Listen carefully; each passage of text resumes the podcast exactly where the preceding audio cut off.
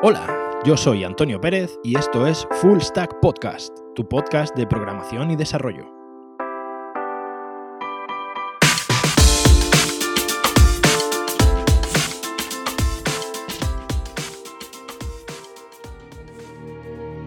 A todo aquel que escuche esta misiva, son ya tres días desde que intenté subir esta aplicación a producción. No sé cuánto más puedo aguantar.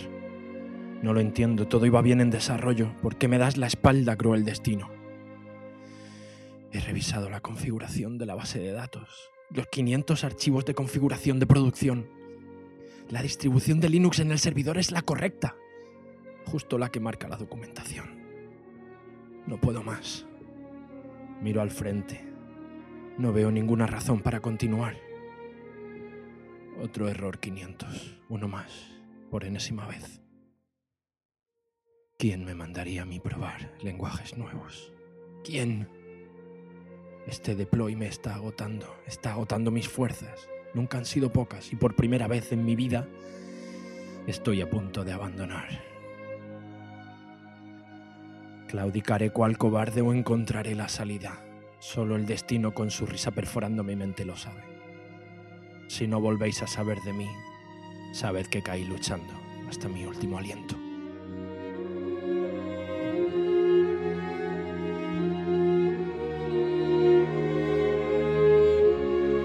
Decidme la verdad, ¿quién de vosotros no se ha encontrado alguna vez en esta situación? Porque realmente mm, los bajones del programador son, son interesantes, cuando menos, ¿eh? Pero bueno, con, este, con esta pequeña tontería, porque es una tontería en realidad, con esta pequeña tontería quería ilustrar un poco el ejemplo en el que yo me encontraba, es cierto, hace unos cuantos años, eh, cuatro o cinco años, en los que estaba buscando realmente un lenguaje de backend. Eh, hasta ese momento había estado trabajando con PHP, con C, había hecho bastantes cosas con todos estos lenguajes, ¿no? Y eh, a partir del 2012, 2013, empecé a ver que había mucho movimiento en cuanto a, en cuanto a backend, en cuanto a, a todo lo, lo, que, bueno, digamos, la, la, arquitectura de, la, de, las aplicaciones estaba cambiando. En 2007 había llegado el iPhone, eh, de pronto todo se había vuelto móvil y ahora de pronto todas las aplicaciones ya eh, se empezaba a popularizar el cloud. Ya no era tanto el. Ya no era tanto el. Eh, las aplicaciones de escritorio como se habían estado haciendo hasta ese momento, como, como digamos la arquitectura backend frontend tal como la conocemos hoy, sino que eh, ya pues hay una base de datos que está en la nube, todo es digamos compartido y bueno, a partir de ahí estaba buscando un lenguaje y empecé con Python. Python me pareció una muy buena opción. Me pareció un lenguaje realmente bonito en el que, en el que programar. Y es cierto que estuve bastante tiempo trasteando con Python, haciendo pruebas, haciendo aplicaciones de prueba y tal. Y, y efectivamente en desarrollo todo funcionaba genial, pero quizá por, eh, por, mm, por, incapacidad mía, no voy a decir que, que sea culpa del lenguaje, probablemente la culpa fuera mía en algún aspecto, pero sí es verdad que me costaba horrores subir una aplicación a producción en Python. Probé con Django, probé con Flask, probé con distintos frameworks de Python para hacer aplicaciones web y tal y era una auténtica pesadilla, sinceramente, en mi experiencia. Seguramente muchos de vosotros echaréis las manos a la cabeza con esto que estoy diciendo y empezaréis a blasfemar en arameo. Pero mm, yo realmente tuve unos problemas con Python enormes a la hora de, sobre todo, hacer un deploy a producción. En este punto estaba cuando de pronto, bueno, ya había oído hablar mucho de Rails, de Ruby on Rails, que si era el lenguaje fashion, que si era lo que estaba de moda, que si Twitter se había hecho en Rails y tal. Y me puse a investigar en el lenguaje. ¿Cuál fue mi sorpresa cuando me, cuando me encontré con un lenguaje de alto nivel realmente potente? O sea, eh, me encontré con un, con un lenguaje de backend en el que prácticamente se le daban solución a todos mis problemas. Y no solo eso, sino que además, eh, de primera, la primera sensación fue, wow, qué rápido se programa en este lenguaje. Debo decir que aquí hay, una, hay que hacer una distinción. O sea, por una parte está Ruby, que es el lenguaje de programación en sí, y por otra parte está Rails, que es el framework, ¿vale? Rails es solamente una herramienta que nos permite hacer aplicaciones con Ruby de forma mucho más rápida.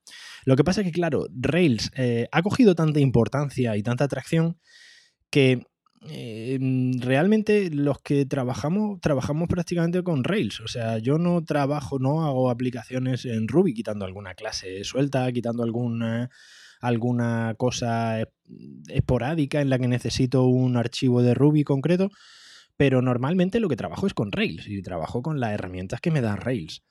en general, eh, claro, yo ya me encontré con, con, esto y claro, empecé a ver las herramientas que tenía y la filosofía de Rails y debo decir que desde el principio me cautivó. Me cautivó mucho más cuando de pronto hice un deploy a producción en media hora. En media hora estaba la aplicación funcionando en el servidor de producción. Era una aplicación de prueba, ¿vale? Era una aplicación pequeñita, no entrañaba demasiada complicación y tal. Era una gilipollez, un blog tonto que hice y tal. Pero.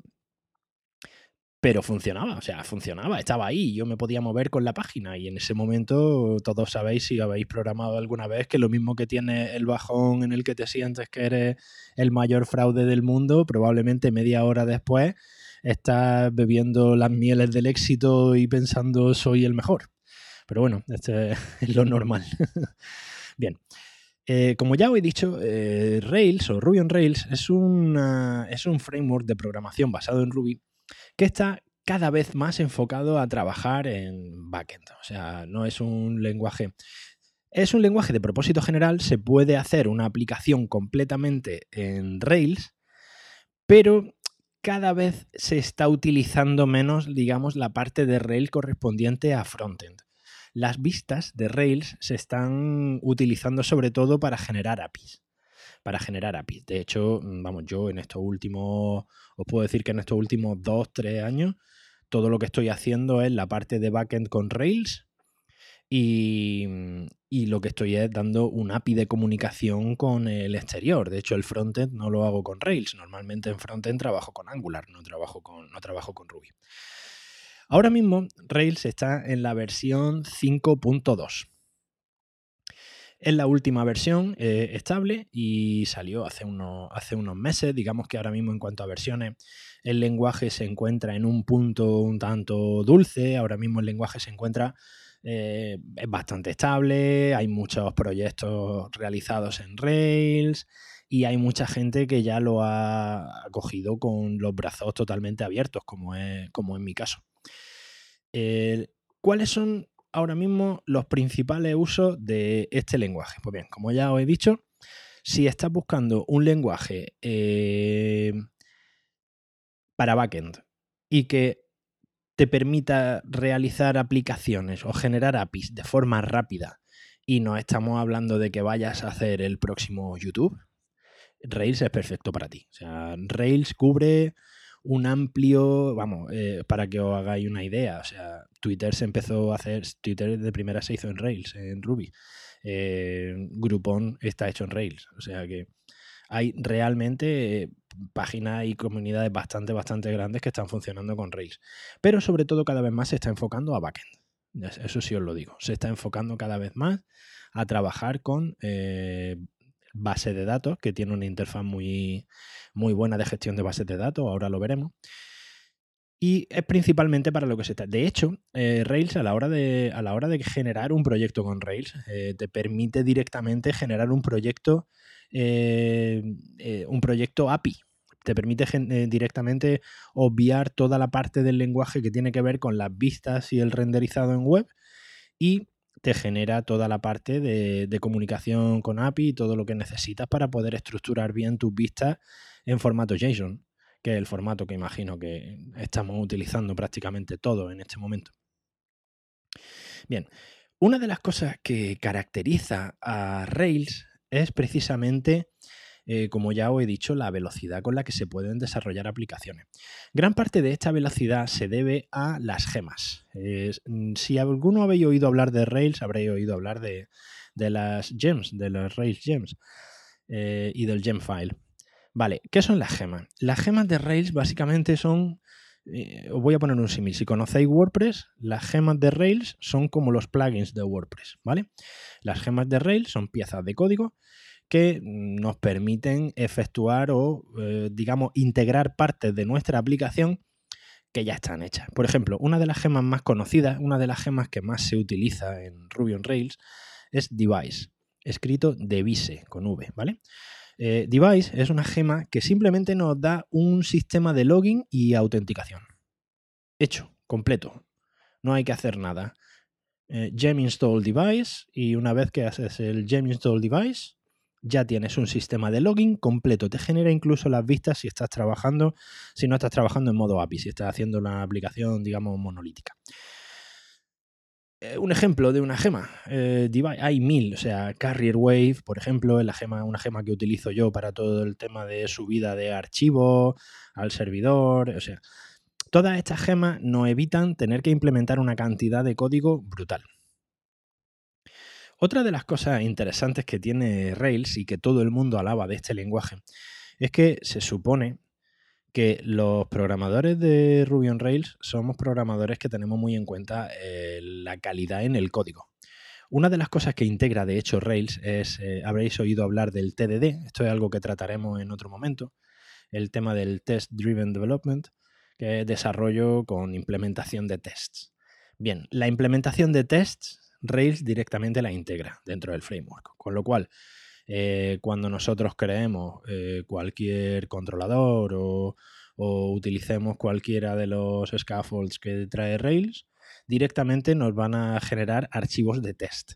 Con lo cual, esto todos sabéis que en backend es una práctica muy buena ir implementando los tests de nuestros controladores y de nuestras funcionalidades a la vez que vamos programando. Bien, pues con Rails es bastante sencillo. Directamente los tests vienen integrados en, la propia, en el propio framework. Eh, otra cosa que tiene Rails que es eh, muy, muy, muy interesante, que a mí me gustó mucho, claro. Yo venía del, mundo de. Yo venía. Antes de programar con Rails, programaba con Swift, hacía aplicaciones de iOS y demás. Una de las cosas que, que en estos últimos años, hace ya tiempo, se han popularizado bastante, es el paradigma modelo vista controlador. Bien, este paradigma modelo vista controlador es algo que Rails incorpora también, eh, bueno, que es que directamente el propio framework está diseñado y está estructurado siguiendo el paradigma modelo vista controlador. Al paradigma, al modelo vista controlador, le quiero dedicar un podcast exclusivo, quizá no tan extenso, pero, pero sí que quiero dedicarle un solo programa. Pero como, como, breve, como, como breve introducción, sí que os comento que eh, normalmente lo que hacemos es que eh, el modelo vista controlador tiene tres partes. Eh, la parte del modelo, que es toda la parte de, para que me entendáis, los datos, la base de datos y las relaciones que hay entre las distintas tablas. Esos serían, digamos, los distintos modelos. En cierto modo, un modelo equivaldría a una tabla con sus relaciones. luego, por otra parte, tenemos el controlador, y tenemos la vista. La idea es que la vista y el modelo no se comunican nunca directamente. Siempre se comunican a través del controlador. El controlador es el que se encarga de coger los datos de la base de datos y prepararlos para que la saque la vista. ¿vale? Este sería muy a grosso modo el paradigma MVC. Eh, para esto, Rails directamente en su propia estructura de archivos veis que eh, si analizamos los directorios que nos crea directamente el framework, un, proyecto nuevo de Rails, veis que es que directamente tienes una carpeta que se llama controladores, una carpeta que se llama modelos y una carpeta que se llama vistas. Y estos archivos se almacenan de forma independiente. Luego, Rails es un lenguaje que directamente nos ahorra mucho tiempo porque una de las cosas que más se comentan de, Rails y de Ruby on Rails es que está eh, diseñado siguiendo un paradigma de eh, convención sobre configuración, ¿vale? Esto es que el propio lenguaje ya nos dota de una serie de herramientas y de una serie de convenciones que si las seguimos nos vamos a ahorrar bastante tiempo de programación. Por ejemplo, estábamos hablando de los controladores, de los modelos y de las vistas. Bien, cuando nosotros generamos un modelo, no tenemos que establecer la comunicación ni especificar qué archivo pertenece a cada modelo. Es decir, si nosotros tenemos en la base de datos una tabla que se llama pedidos, ¿vale? Por ejemplo, orders en inglés. Si tenemos una tabla de orders, automáticamente, si dentro de los controladores hay un archivo que sea orders-controller.rb, ese controlador, automáticamente el framework lo reconoce como que eh, son los controladores para el modelo orders, para el modelo pedido. Si además, si generamos un archivo en la carpeta vistas que se llama, bueno, generamos en primer lugar una carpeta que se llama pedidos y dentro de ese pedido generamos un archivo que sea, por ejemplo, el index.html.erb, automáticamente ese index.html.erb va a ser la vista asociada al controlador dentro de orders controller index. Es decir, eh, cuando nosotros tenemos las seis operaciones, las operaciones CRUD, ¿vale? Todos conocéis ya las operaciones CRUD, las de creación, eh, lectura, eliminación y, actualización, ¿vale? Eh, entonces, todos tenemos nuestras operaciones CRUD. Esas operaciones CRUD también están estandarizadas en Rails. en Rails esas operaciones CRUD son el index, el create, el update, el show y el destroy. ¿Vale? Esas cuatro operaciones, si nosotros dentro de un controlador creamos una, simplemente creamos una función que sea un create, automáticamente el framework asume que ese es el post para ese modelo. Nos va a crear para el modelo pedidos, para el modelo orders, que estamos dándole vuelta, eh, nos va a, va a utilizar directamente el método create dentro del controlador orders para introducir datos dentro del modelo orders. Como veis, esto explicado en un podcast es complicadillo, ¿vale? Eh, si tenéis alguna duda, de hecho en, mi blog, en antonioperez.pro, hay un, hay un, un artículo sobre cómo crear un CRUD básico en Rails pero eh, aquí eh, es bastante, es bastante fácil. O sea, realmente no tenemos que tratar, en la mayoría de lenguajes, por ejemplo, si trabajáis con Angular o trabajáis con Go, con cualquier otro, siempre tenemos que estar importando paquetes, especificando qué archivo corresponde a qué y sobre qué archivo se trabaja. Aquí es donde Rails automatiza muchísimo el trabajo. Suena raro si no estás acostumbrado. A mí al principio me costó un poco, pero una vez que te acostumbras a la forma, al Rails Way, como ellos lo llaman, a la manera de Rails, te das cuenta que todas estas cosas ya se encuentran automatizadas, no tienes prácticamente que hacer eh, ningún trabajo. Todas estas características que os estoy diciendo realmente lo que convierten es al framework, a Rails, en un framework de muy alto nivel. Realmente no...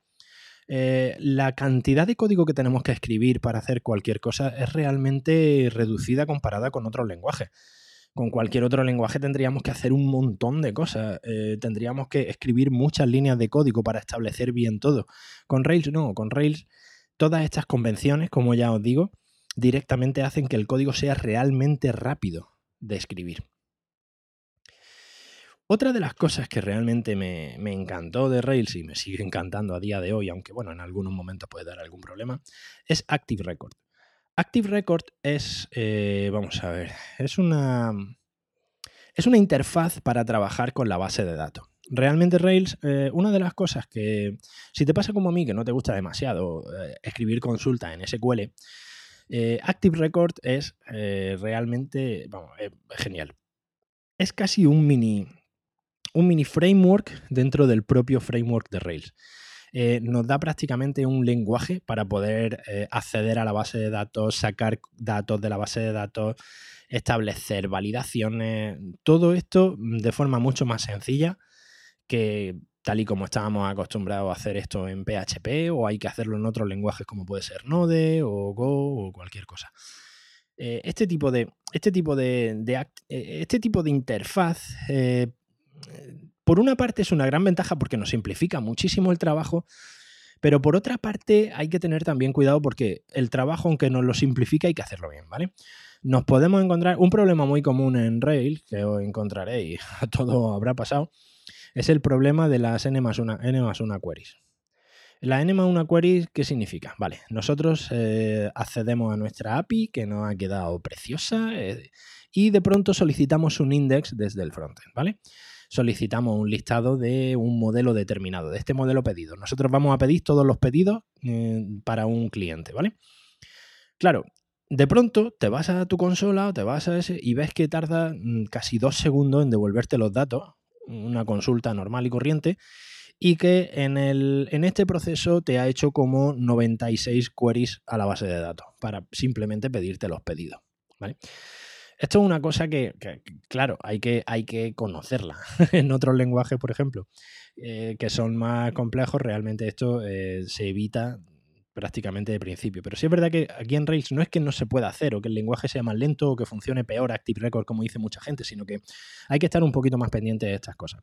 Esto, por ejemplo, se soluciona con algunas órdenes que hay de precarga en los propios controladores. Hay órdenes de precarga que en lugar de hacerte esa 84 consultas o 96 consultas, no me acuerdo las que he dicho ya, em, realmente te hace solamente dos y te da la misma información y aumenta la velocidad en más de un 95 o un 97%.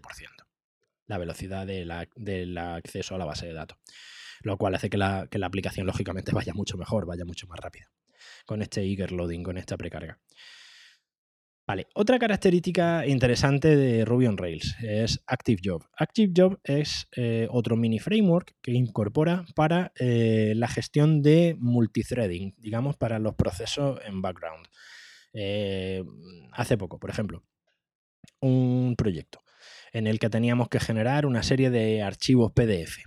Lo normal no es que tú dejes el frontend esperando a que se te generen esos archivos PDF para, em, para seguir ejecutándose, sino que tú simplemente lo que haces es que das una orden al backend para que se generen esos archivos PDF o el ejemplo más normal, el que se suele utilizar siempre, el envío de correo electrónico. Un correo electrónico puede tardar en enviarse. ¿Qué es lo que haces? Lanzas un hilo, lanzas un thread con el, con el trabajo para que se envíe ese correo electrónico. Pues bien, el lanzamiento y la gestión de, este threads, de estos threads, eh, este multithreading en, en, Rails es automático. En Rails es, eh, está gestionado directamente por ActiveJob. Tú simplemente creas un tabaco, un, un tabaco, creas un trabajo dentro de la carpeta Jobs y desde el controlador simplemente llamas a ese job, lanzas ese hilo y ese hilo se ejecuta. Y cuando se ha terminado, pues puede, digamos, devolver una serie de valores al controlador para que se sepa y tal. Pero vamos, es muy simple. Otro de los temas que hemos mencionado, por ejemplo, es el tema del correo electrónico, que suele ser, como dicen los ingleses, un, un pain in the ass. ¿no? Eh, aquí realmente eh, Rails incorpora también Active Mailer. Active Mailer te simplifica también muchísimo la creación de mailers automatizados que en una aplicación web todos sabemos que es súper importante. Y otra cosa muy importante, por ejemplo, en Rails es el sistema de rutas. Para mí, desde mi punto de vista, el sistema de rutas de Rails es bastante sólido. Es bastante sólido y a la vez bastante flexible. Eh, a mí hasta ahora es el sistema de rutas que menos problemas me ha dado. Por ejemplo, Angular, con Angular, Angular es un poco una pesadilla el router de Angular, ¿no? Pero en, eh, en, Rails la verdad que el sistema de rutas está bastante pulido y funciona bastante bien.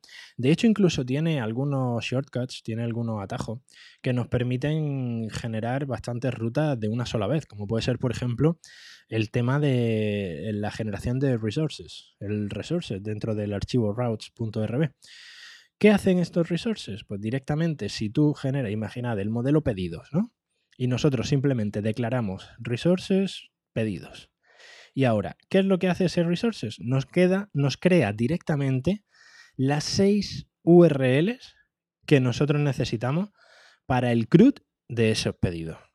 Directamente nos está generando un index mediante un get HTTP, nos está creando un show también con un get HTTP de un solo elemento, eh, nos está creando directamente un create, que es el post a la URL, la URL con el post para crear un elemento nuevo, nos está creando el patch, que sería el update de un elemento dado dentro de ese modelo, y nos está creando también el destroy, que sería pues el, delete de un elemento dentro de ese modelo. Con lo cual, eh, la generación de ruta aparte nosotros podemos definir nuestras rutas, realmente es un sistema muy, muy completo, pero para lo básico, en cuestión de minutos podemos tener eh, configurado el router y funcionando. Aunque eh, mm, estoy hablando y parece que son todo ventajas, ¿no? Realmente las principales ventajas que tiene, que tiene, el, que tiene Rails son, eh, a desde mi punto de vista, son sobre todo que la velocidad con la que se monta una aplicación, que se puede montar, una, un área de administración en, un, en dos días.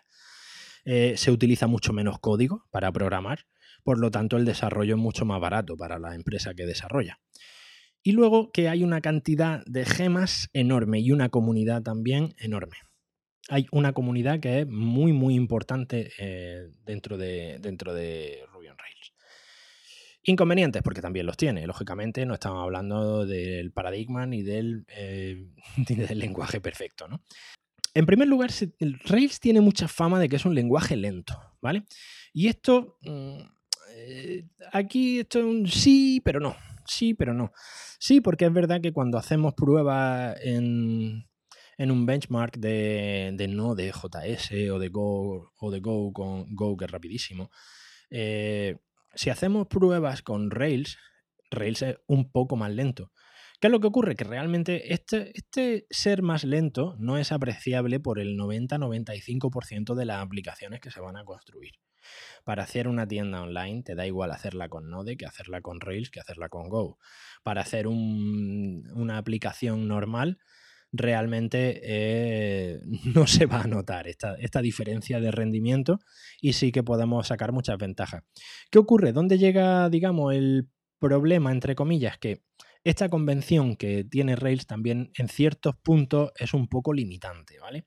Entonces, conforme la aplicación se va haciendo cada vez más grande, cuando tenemos que escalar esta aplicación, sí es verdad que ahí ya mm, nos pueden surgir algunos problemas, sobre todo porque en Rails se sigue un paradigma, eh, en Rails se sigue un paradigma que es el de Fat Model Skinny Controller, ¿no? O sea, tenemos que hacer un modelo gordo y un controlador enano hay que intentar que el controlador tenga el mínimo código posible y que la mayoría de operaciones se hagan directamente en el modelo.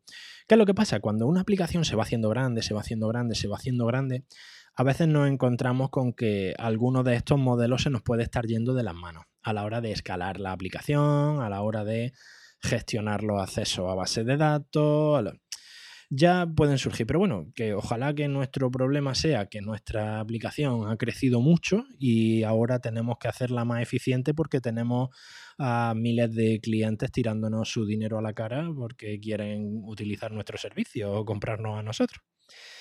Pero bueno, ese sería un poco eh, el principal inconveniente que tiene Rails, un poco la, escalabilidad del, la escalabilidad del, del lenguaje. Últimamente, eh, Rails está quedando como un lenguaje, sobre todo, vamos, yo os puedo decir que, ya os digo, no sé si lo he mencionado antes, yo normalmente durante los últimos dos, tres años mínimo, casi todo lo que hago con Rails son solamente APIs, solamente la parte de backend y la gestión de bases de datos. Yo normalmente trabajo con Postgres en base de datos y lo que hago con Rails es gestionar la base de datos y generar todo lo que es la capa del modelo y del controlador y, lo que es la parte de backend, el API. Eh, de hecho, Rails incluso te permite crear un proyecto exclusivamente en modo API. Ya creo que lo os lo he comentado. Y luego, eh, para, que, para que veáis realmente la importancia que tiene este lenguaje y la, y la alta adopción que tiene, eh, tanto el lenguaje como el framework. Algunos de los proyectos que seguramente todos habréis utilizado están escritos en Rails. Eh, no sé si conocéis Fiverr. Fiverr completamente está hecho en Rails. Eh, Groupon, creo que ya lo he mencionado antes. Groupon es una aplicación hecha íntegramente en Rails. Heroku. incluso em, Airbnb la aplicación de Airbnb, esa utiliza Rails y son muchos, son bastantes millones de, usuarios en todo el mundo, así que realmente, como veis, el tema de problemas de escalabilidad es algo relativo. Si Airbnb tiene una web con millones de usuarios hecha con Rails, no os preocupéis que el problema no va a ser ese, ¿vale? Y bueno, esto es todo en cuanto a Rails. Eh, seguramente esto a algunos parecerá mejor, a otros parecerá peor. No sé exactamente lo que pensáis del lenguaje. Me encantaría que tener vuestro feedback desde el minuto uno, contándome qué es lo que, es lo que pensáis de lo que digo y qué es lo que utilizáis vosotros. Realmente aquí estamos todos para, ir aprendiendo. Y me gustaría iniciar eh, dentro del podcast una breve sección en la que eh, me gustaría recomendar eh, una, una, herramienta, la herramienta de la semana la vamos a llamar, ¿vale? Entonces, la herramienta de la semana en este caso va a ser, pues bueno, un pequeño, una librería, una herramienta que haya encontrado y que sea especialmente útil para algo, pero algo bastante concreto. En este, en este caso, hoy que estamos hablando de Rails, voy a aprovechar para recomendar una gema. La herramienta de la semana va a ser una gema para Rails. Una gema que se llama Bullet, ¿vale? Eh, bala en inglés, para los que lo conozcáis. Bien, Bullet es una gema que yo de hecho utilizo muchísimo. Una gema que, que realmente te ayuda a optimizar mucho el código escrito en Rails. Bullet básicamente lo que hace es prevenirte de cuáles de tus controladores estás teniendo el problema de las n más una queries, ¿vale? Tú instalas esta gema, simplemente instalas, eh, instalas en tu genfile eh, Bullet y eh, lo configuras, tiene un pequeño archivo de configuración en el directorio config y a partir de ahí, cada vez que se estén ejecutando en desarrollo sobre todo, donde lo va a usar, cada vez que se estén ejecutando las queries en la base de datos, te vas a encontrar con que cada vez que se produzca una eh, n más una queries, te va a avisar. Y no solo eso, sino que te va a sugerir cuál es el eh, modelo que tienes que incluir en este eager loading, ¿vale? En el controlador. Incluso Bullet también nos va a avisar de cuándo estamos haciendo un eager loading que no es necesario. Te avisa tanto de cuándo necesitas hacer un eager loading, una precarga, de datos para mejorar la velocidad o para reducir los accesos a la base de datos. Y por otra parte te va a avisar de cuando estás haciendo un eager loading que no es necesario. Mm, mi recomendación, si trabajáis con Rails, instaladla, probadla, porque realmente os va a ahorrar un montón de tiempo y os va a ayudar muchísimo. Y bueno, este es el programa de hoy. Eh, espero que os haya gustado este primer programa de Full Stack Podcast. Y nada, espero vuestros comentarios, espero vuestras recomendaciones, espero vuestras eh, valoraciones de 5 estrellas en iTunes, por supuesto, en iTunes o en o me gusta en iVoox o como sea. Cualquier cosa será bienvenida. Eh, o como no, que me escribáis por Twitter, a, arroba apecano1978, o también podéis escribirme un correo electrónico a apecano1978 arroba gmail.com os voy a dejar descansar ya por hoy, que bastante os he dado ya la matraca. Nos vemos en el próximo programa. Muchas gracias y hasta pronto.